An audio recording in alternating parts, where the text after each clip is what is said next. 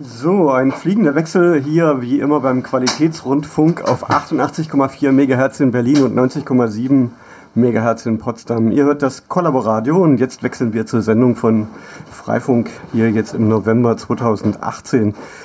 Wir brauchen immer Leute, die mit uns eine Sendung machen. Wir brauchen neue Themen, wir brauchen neue Gäste und ja, heute müssen wir ein bisschen improvisieren. Genau.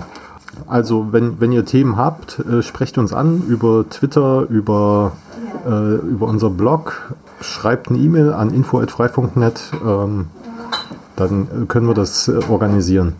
Die Sendungen sind immer halbe Stunde. Eine halbe Stunde. Wir können eine Live-Aufzeichnung machen, live dienstags 20 Uhr in der Raumfahrtagentur. Oder wenn es terminlich nicht passt oder wir jemanden per Mumble dazuschalten wollen, vielleicht auch als Vorproduktion. Ja, am besten per Vorproduktion. Mumble Live ist immer ein bisschen schwierig hier. Das haben wir bei der letzten Sendung gemerkt. Bei der letzten Sendung muss ich hinterher extrem viel schneiden. Ja. Aber ich glaube, es wurde kaum bemerkt. Na, mal schauen. Ja. Okay, ja, gut. Ähm, Andi hat ein kleines Thema mitgebracht. Fangen wir mit deinem an. Genau. Äh, in diesem Jahr waren wir als Freifunk ja wieder beim Google Summer of Code dabei gewesen und da wollte ich einfach mal kurz berichten. Genau, das, wie vielte Summer of Code ist das, wo äh, Freifunk mitmacht? Das, jetzt erwischst du mich wieder. Habe ich dich kalt erwischt, aber es, ist, es, geht, es geht schon ein paar Jahre. Das ist wahrscheinlich schon so das achte Mal oder sowas, dass wir insgesamt dabei sind. Das erste Mal waren wir 2009, glaube ich, als Freifunk dabei. Ich selbst bin 2014 das erste Mal dabei gewesen und seitdem sind wir viermal als Organisation angenommen worden bei, beim Google Summer of Code.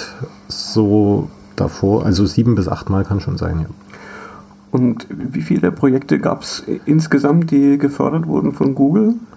Das waren weit über 1000. Also es wurden weit über 1000 Studenten angenommen. Ja, aber jetzt nicht von Freifunk, sondern... Nee, äh, genau, Ins, insgesamt ist das Projekt riesig. Es waren 300 nee, 180 oder 190 Organisationen und die haben dann über 1000 äh, Studentenprojekte betreut. Und bei Freifunk hatten wir, glaube ich, 14 Slots. Also bei Google heißt es immer ein Slot. Das ist gleichzusetzen mit einem Projekt, was dann über drei Monate von dem Studenten bearbeitet wird. Wir hatten 14 Slots bekommen. Ein Student ist uns leider vorher dann schon abgesprungen, bevor das Programm überhaupt losging. Und dann waren es am Ende 13 und einen Studenten mussten wir durchfallen lassen, weil da einfach die Leistung am Ende nicht gestimmt nicht, haben. Nicht gebracht hat, okay. Und es waren dann am Ende zwölf erfolgreiche Projekte, was aber trotzdem ein sehr gutes Ergebnis ist. Also Google ermutigt auch die Mentoren, äh, Studenten äh, durchfallen zu lassen, wenn die Leistung nicht stimmt. Mhm. Einfach weil sie sagen, äh, die freiwillige Arbeit, die in Open Source Organisationen äh, gemacht wird, äh, die Zeit ist einfach zu wertvoll, als äh, dass man sie halt äh, mit nervenaufreibenden Dingen wie äh, Leuten hinterherlaufen äh, verbringen sollte. Okay, gut, aber jetzt habe ich dich durch meine Fragen unterbrochen. genau, insgesamt zwölf Projekte. So herausstechende Projekte waren einmal, dass das, der Titel war einfach Local Phone App, klingt jetzt relativ nach relativ wenig, war dann aber das Projekt, was äh, am meisten äh, nachgefragt worden ist, auch von anderen, wo die Blogposts am begehrtesten dazu waren. Da ging es darum, dass der Student eine App für Android geschrieben hat, äh, die quasi zwei schon vorhandene Technologien miteinander kombiniert. Zum einen Mesh-Netzwerke und zum anderen Videotelefonie. Und das Ganze funktioniert ohne Server. Man findet sich in einem Mesh-Netzwerk und kann dann über dieses Mesh-Netzwerk Videotelefonie betreiben. Er hat quasi die Videostandards verwendet und äh, das mit Mesh-Technologien zusammengebracht. Die App selbst ist im F-Droid Store. Ich kenne mich mit Android nicht aus. Ne, F-Droid ist ähm, neben dem Google Play Store im Prinzip quasi so ein Open Source Repository. Da sind lauter Open Source Software. Es ist alles unkommerziell mit Quelltext und so. Ah, okay. Natürlich, ähm, wenn man eine Android-App installiert, dann guckt man jetzt nicht nach dem Quelltext, aber muss man allerdings äh, die Sicherheitsbestimmungen ändern in seinem Android, damit man die Sachen installieren kann. Ah, okay. Ja, auf jeden Fall, äh, dieses Projekt äh, hat, ähm, hat die größte Reichweite sozusagen gehabt. Da haben uns auch Leute dann auf den Info-E-Mail-Adressen angeschrieben, ob sie nicht mal Kontakt zu dem Studenten bekommen könnten. Mhm. Ähm, Und wie heißt die App nochmal? Äh, Messenger.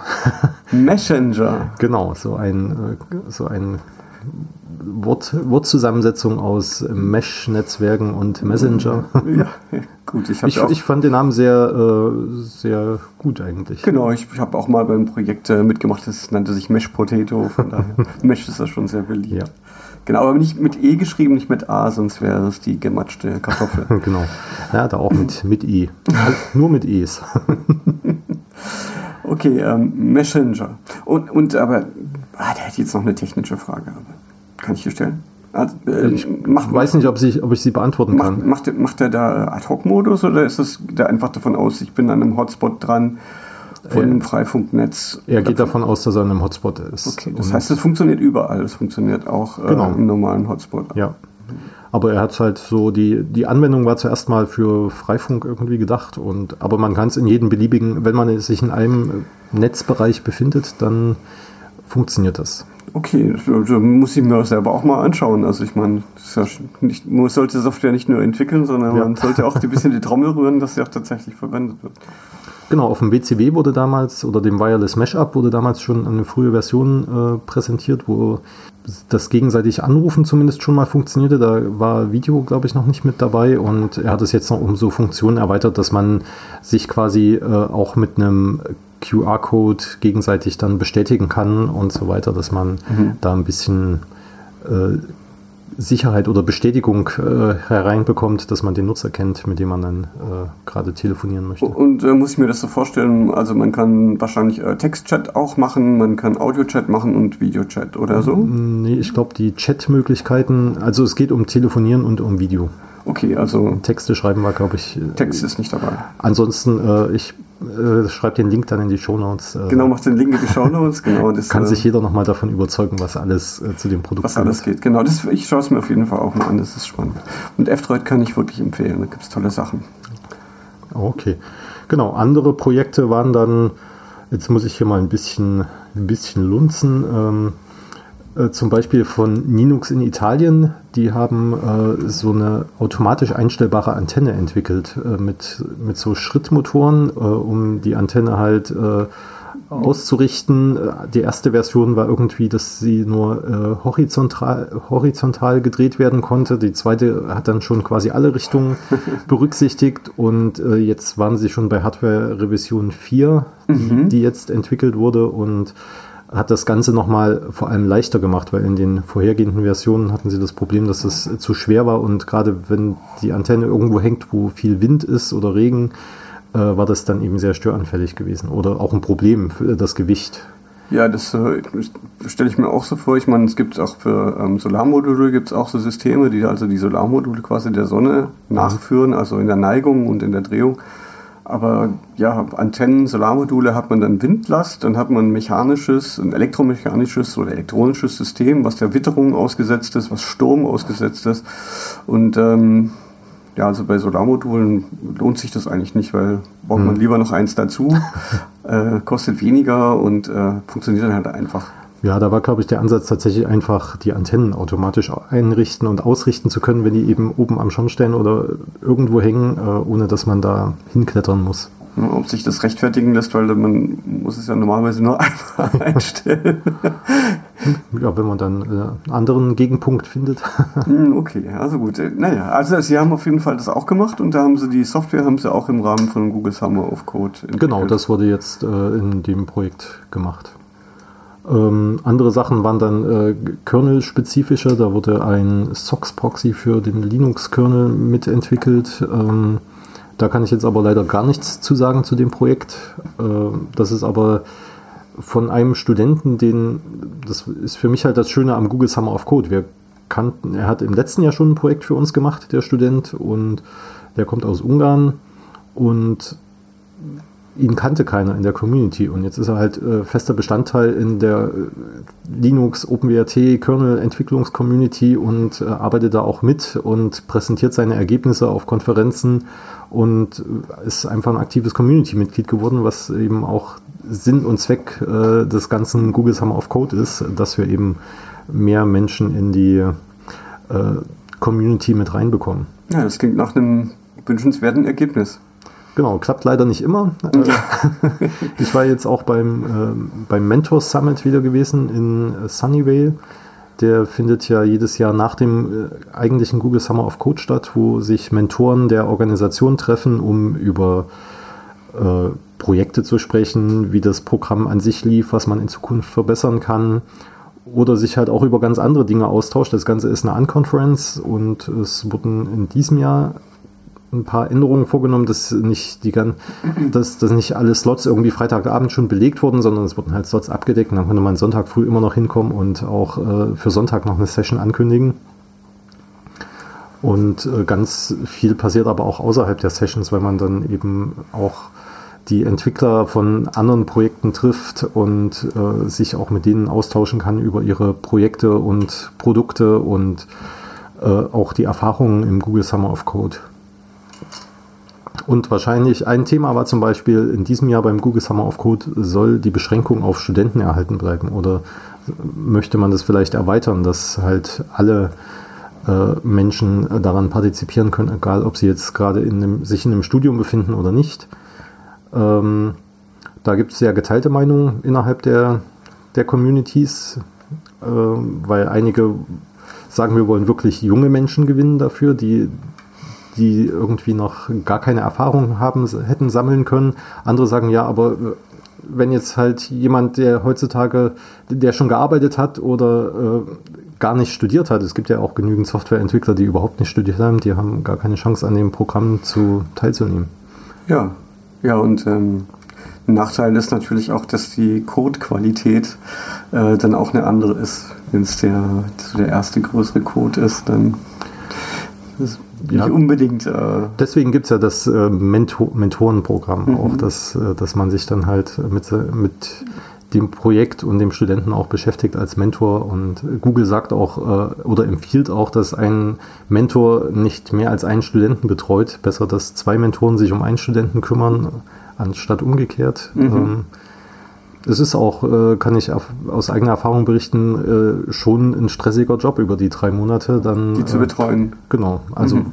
weil für die Studenten ist es halt drei Monate am Stück konzentriert und fokussiert an irgendwas arbeiten und je nachdem, ob man an diesem Projekt äh, hauptberuflich oder nebenbei arbeitet, äh, kann das halt einen großen Unterschied machen. Gut, also gefördert werden nur Studenten und es sind auch nur Softwareprojekte, die da gefördert werden. Also es geht ja, genau. Summer of Code impliziert ja, ja dass es tatsächlich das, nur um Software geht. Genau, das kann sich vielleicht in Zukunft noch ändern. Da wurden schon Andeutungen gemacht, dass das Programm an sich äh, vielleicht in zwei Jahren komplett anders aussieht. Mhm. Fürs nächste Jahr äh, wird es erstmal so weiterlaufen, weil so kurzfristig lassen sich dann die Änderungen auch nicht äh, durchführen äh, an den Richtlinien. Aber äh, vielleicht heißt es dann auch nicht mehr Google Summer of Code, sondern irgendwie anders. Ähm, da wurden auch Mentoren und Administratoren befragt, wie man das, wie man das gerne haben möchte. Und ich bin gespannt, was dann passiert in zwei Jahren. Okay, und gibt es noch andere Projekte, von denen du denkst, das könnten wir jetzt auch mal hier im Radio ein bisschen mehr publik machen, damit das ein bisschen, bisschen in die Breite geht? Ähm, ja, wir können die Liste der zwölf Projekte durchgehen. Ach, oder, oder mein, also du meinst schon die Freifunkprojekte? Ja, die Freifunkprojekte mhm. natürlich.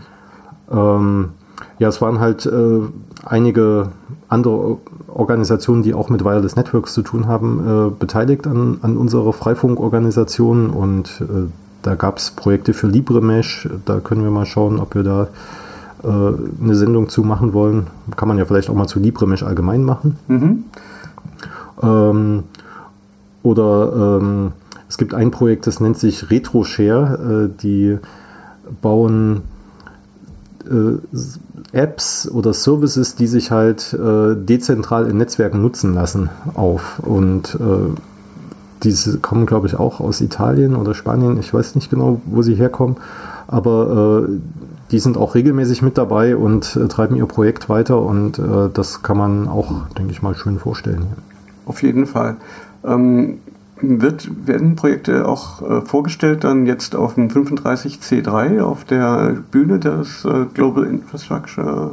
Nee, aus der, das Open. Op, Entschuldigung, wie war nochmal der Open Infrastructure Orbit. Orbit, genau, der Orbit. Ähm, ja, ich hoffe. Ich habe zumindest schon mal eine Session angemeldet. Äh, das kommt natürlich darauf an, ob die Studenten Tickets bekommen haben. Mhm, okay. Und äh, ob sie sich die Reise, äh, sie kommen ja von überall auf der Welt. Äh, das ist halt manchmal auch einfach ein logistisches Problem, dann zwischen Weihnachten und nach Leipzig zu kommen. Es gibt diverse logistische Probleme ja. und Unterbringung, äh, Anreise, wie, Visa, genau. je nachdem, wo man herkommt. Äh, die Ticketbeschaffung ist ja auch nicht mehr so einfach. Ja. Schon weil er nicht mehr. Ja, ich denke, ich werde reden wir noch später noch drüber, werde ich äh, unser Solarmesh-Projekt auch vor, vorstellen, zusammen mit Knut dann. Also werden wir auch noch einen Talk einreichen. Ah, sehr schön. Da, da werden sich die Organisatoren freuen, wenn dann noch ein paar Talks kommen. Ja. Also vielleicht auch nochmal der Aufruf an der Stelle, wer sich äh, am Open Infrastructure Orbit beteiligen möchte auf dem Chaos Communication Congress der in diesem Jahr wieder in Leipzig stattfindet. Äh, meldet euch bei uns im Freifunk-Wiki, ist das Ganze verlinkt, äh, um da Informationen zu bekommen. Ja, und ich werde Workshops machen, wie man äh, Solarknoten mit dem Freifunk MPBT-Tracker und der neuen Software baut. Also hilfst du wieder beim Löten? Ja, genau. Und äh, hoffentlich werde ich nicht wieder wegen illegalem Löten verhaftet. Ich, ich, glaube, in diesem Jahr wissen alle schon besser, wie das funktioniert. Na, schauen wir mal. Schauen wir mal, wie es sich dieses Jahr entwickelt.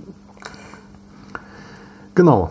Apropos deinem Projekt. Aha, also du hast jetzt nichts mehr zum äh, Google Summer of Code Projekt äh, zu erzählen. Äh, vielleicht noch eine Sache zum Google Summer of Code. Äh, es wurde der, der die Periode des Dokumentierens ausgerufen. Äh, Google hat oder Mitarbeiter von Google haben jetzt so eine Initiative gestartet, dass äh, Projekte besser dokumentiert werden. Ein ähm, wichtiges Thema. genau, und haben, sind da auch da dabei, äh, Ressourcen zu sammeln oder auch Tipps zu geben. Da gab es auch auf dem Mentor Summit eine schöne Diskussionen, wie das in verschiedenen Projekten passiert. Und zu meiner Überraschung, ich kannte es halt vorher nicht, es gibt halt in einigen Projekten und vor allem dann auch in Firmen sogenannte Technical Writers, die sich halt darum kümmern, äh, menschenlesbare Dokumentationen zu schreiben. Vor allem von äh, der technischen Seite her. Es wurde gesagt, dass die User-Dokumentation, also die Dokumentation für den Endnutzer, der das Produkt einfach nutzen will, die ist meistens schon sehr gut und äh, ausführlich und umfangreich, aber eine technische Dokumentation, um äh, mitentwickeln zu können, um das Ganze administri administrieren zu können, da hapert es dann meistens noch und da gibt es äh, den Beruf, sage ich mal, des Technical Writers, der quasi die Fähigkeit besitzt, äh, Source Code zu lesen und trotzdem äh, menschenverstehbare ganze Sätze zu schreiben, dass das nicht nur Stichpunkte enthält, wie, wie ich das dann gern teilweise tue, vielleicht auch aus Faulheit oder die auch einfach den Elan besitzen, da äh, richtige Texte draus zu machen, anstatt irgendwie so stichpunktartige Abhandlungen aufzuschreiben. Ja, ja, technische Dokumentation muss natürlich schon auch doch eher von den Leuten kommen, die auch den Code geschrieben haben mhm. und ähm, das hat auch immer ein Problem, dass man lieber mehr Code schreibt als mehr technische Dokumentation. Genau. Der Code ist doch schon genug Dokumentation. Genau, ich meine, äh, da steht schon alles drin, in jedem Detail. ja, genau. Oh.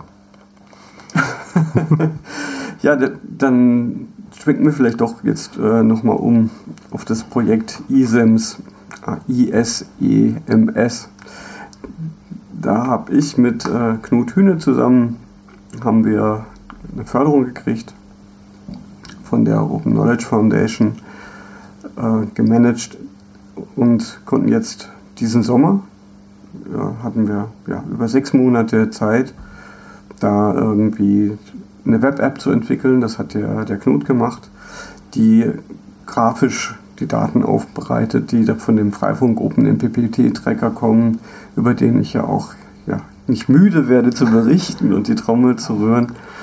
Da gibt es ja auch schon eine Sendung. Genau, da gibt es auch eine Sendung dazu und so solarbetriebene Knoten habe ich auch mal wieder erwähnt. Und ja, ich hoffe mal, dass das Projekt ähm, das ein bisschen mehr zum Durchbruch bringt mal schauen, ob es wirklich ein Durchbruch ist.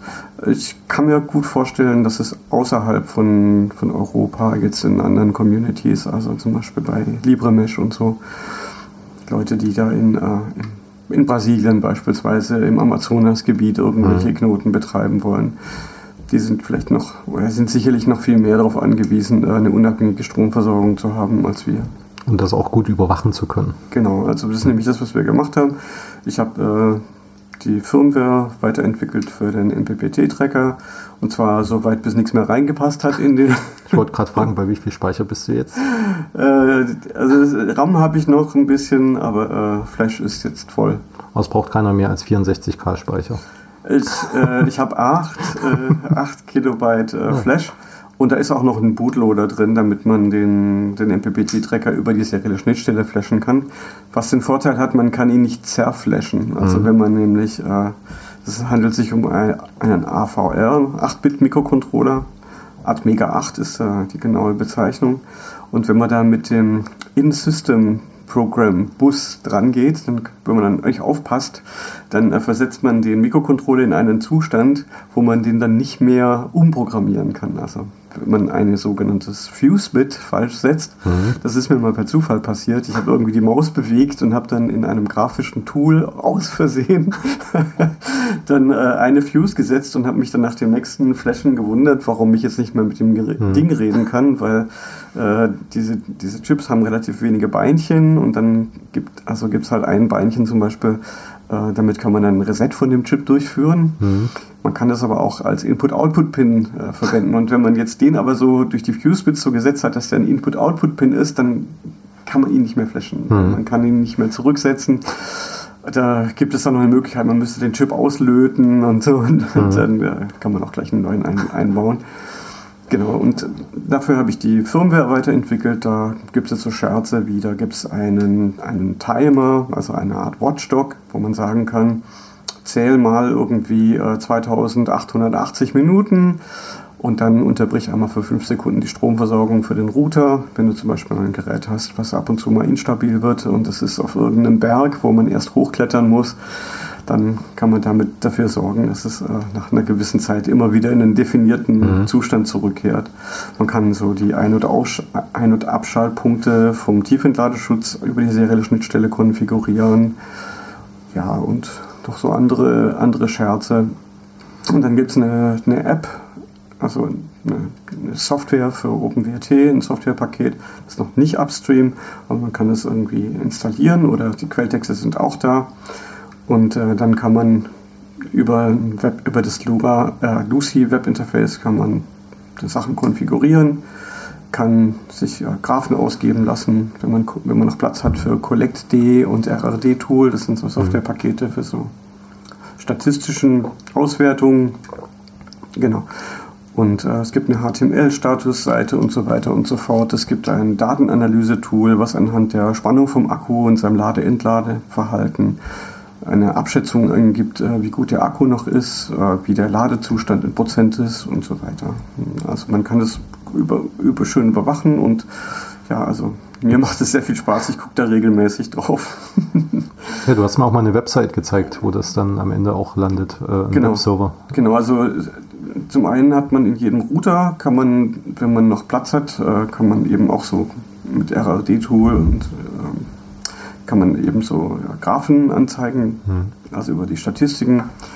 Ähm, es gibt, selbst wenn man da nicht den Platz dafür hat, gibt es eine einfache HTML-Seite, die kann man zum Beispiel als äh, Frame einblenden in äh, das Lucy Web Interface oder man kann sie direkt mhm. ansteuern, dann braucht man nicht mal Lucy dafür.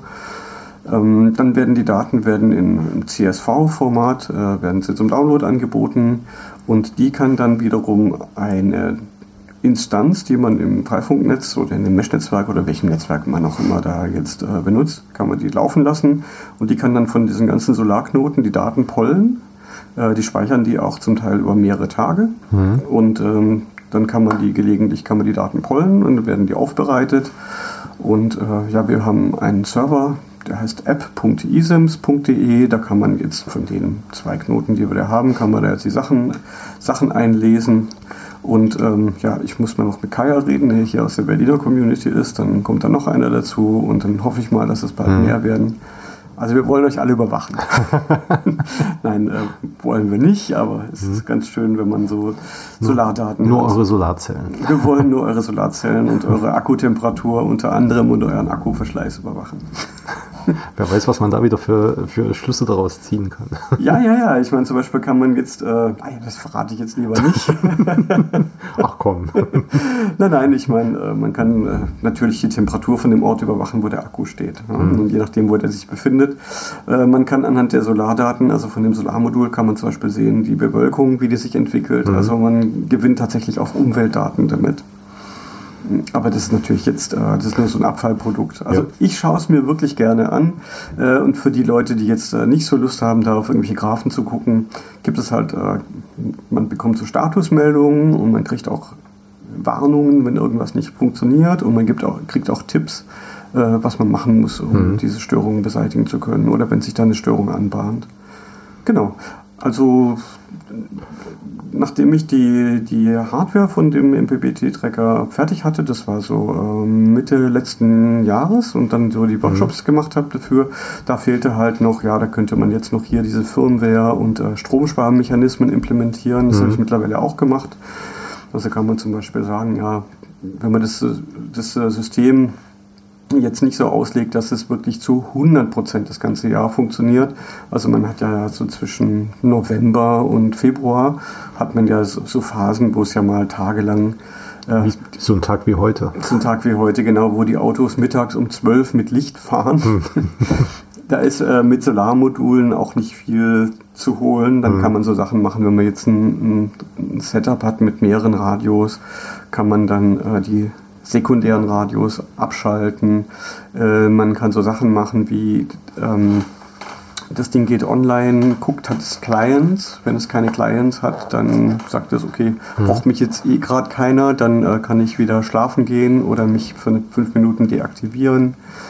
Man kann auch, ähm, man kann auch sagen, ähm, dass der Knoten jetzt zum Beispiel jede Nacht zwischen der und der Uhrzeit irgendwie sich abschaltet oder man kann sagen, okay, der Knoten krepelt da so rum, äh, ich mache den jetzt mal für zwei Tage aus mhm. und dann, das kann eben alles der Mikrocontroller überwachen.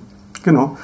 Und, und äh, ist das dann eine neue Hardware-Version, die du da hast, oder ist die Hardware noch die gleiche? Wie? Die Hardware ist noch die gleiche. Ich hab, ähm, muss eigentlich auch noch äh, ein Errata herausgeben. Zum Beispiel habe ich festgestellt, äh, dass über die serielle Schnittstelle vom Router auch dann noch Strom fließt, wenn der abgeschaltet ist. Also da ah muss man schauen, dass da in dem Router Widerstände dazwischen sind. Die mhm. sind in den meisten Routern auch drin, aber bei manchen muss man da immer noch umlöten. Da fehlt dann zum Beispiel der Widerstand. Und wenn man da einfach wie im OpenWRT-Forum angegeben einfach nur eine Lötbrücke reinmacht, dann hat man den Effekt, dass selbst wenn der Router abgeschaltet ist, fließt über die serielle Schnittstelle, oh. fließen da ein paar Milliampere Strom. Mhm. Und das will man ja eigentlich nicht. Ja. Ja, und ich entwickle jetzt äh, noch größere MPPT-Tracker. Da sind, ist dann mehr oder weniger die gleiche Firmware drin, aber die Leistung, die Kapazität geht nach oben. Also okay. ich habe jetzt schon Prototypen für 100 Watt und äh, jetzt entwickle ich noch einen für 300. Und dann können größere Solarpanels angeschlossen werden. Und man kann es auch für ganz andere Sachen anwenden. Mhm. Also ich habe zum Beispiel das 100 Watt Ding äh, für mein Solarboot im Einsatz. Mhm. Sehr, sehr gut. Genau, dann sind wir am Ende unserer Sendezeit, oder? Ja, wir haben so noch anderthalb Minuten. Anderthalb Minuten, genau. Die wir füllen dürfen. Ja, also kommt vorbei. Ähm, ich kann euch auch zeigen, wie ihr irgendwie äh, den, das vorhandene Modell frisiert, weil wie gesagt habe ich Prototypen und also es wird dann jetzt am Ende wird es dann äh, erstmal drei Leistungsstufen geben, einmal 50 Watt, 150 Watt und 300. Mhm. Und äh, ja, bei der 300 Watt Variante werde ich auch noch ein paar zusätzliche Funktionen einbauen. Genau. Dann sind wir gespannt. ja, ja, das ist, ist, jetzt kein Hexenwerk mehr. Und also, muss man sich beim, für den Kongress bei dir vorher melden, wenn du äh, da mit den Leuten sowas bauen möchtest? Ja, ich, ich werde wahrscheinlich so in der Größenordnung von zehn Bausätzen mhm. vorbereiten. Und äh, vielleicht auch diesmal so machen, dass äh, man nicht so viele Komponenten einlöten muss. Mhm. Also ich habe das ja auch so ein bisschen äh, didaktisch so, ähm, man dann so ein bisschen löten, kriegt dann mal so ein bisschen nasse Füße und äh, fängt mhm. mal ein bisschen an damit zu schwimmen. Und äh, so Sachen wie so kleine Dioden einlöten, ich glaube, das werde ich jetzt äh, vorher machen. Mhm. Dann ist es auch nicht so anstrengend dann für mich, wenn ich die Workshops betreuen muss. Und die, und die Lötstationen sind immer total, mhm. total um, umkämpft dann auf dem Kongress. Es wird ja echt viel gelötet. Genau. Ja, das war's dann für die Sendung für November 2018. Ja, war doch gar nicht so schlimm improvisiert. Ich hoffe doch, ich hoffe doch. Also das kann ja das Publikum entscheiden. Ja. Also dann bis zum nächsten Mal, dann Wenn ihr Themen habt, meldet euch, wie gesagt. genau entweder live im Radio oder dann mit einer gewissen Verzögerung. Ihr hört bei uns auf radio.freifunk.net, aber das wisst ihr ja, sonst hättet ihr uns ja nicht gehört. Mal sehen, wer das bis zum Ende hört. Okay, dann bis dann. Ciao. Tschüss.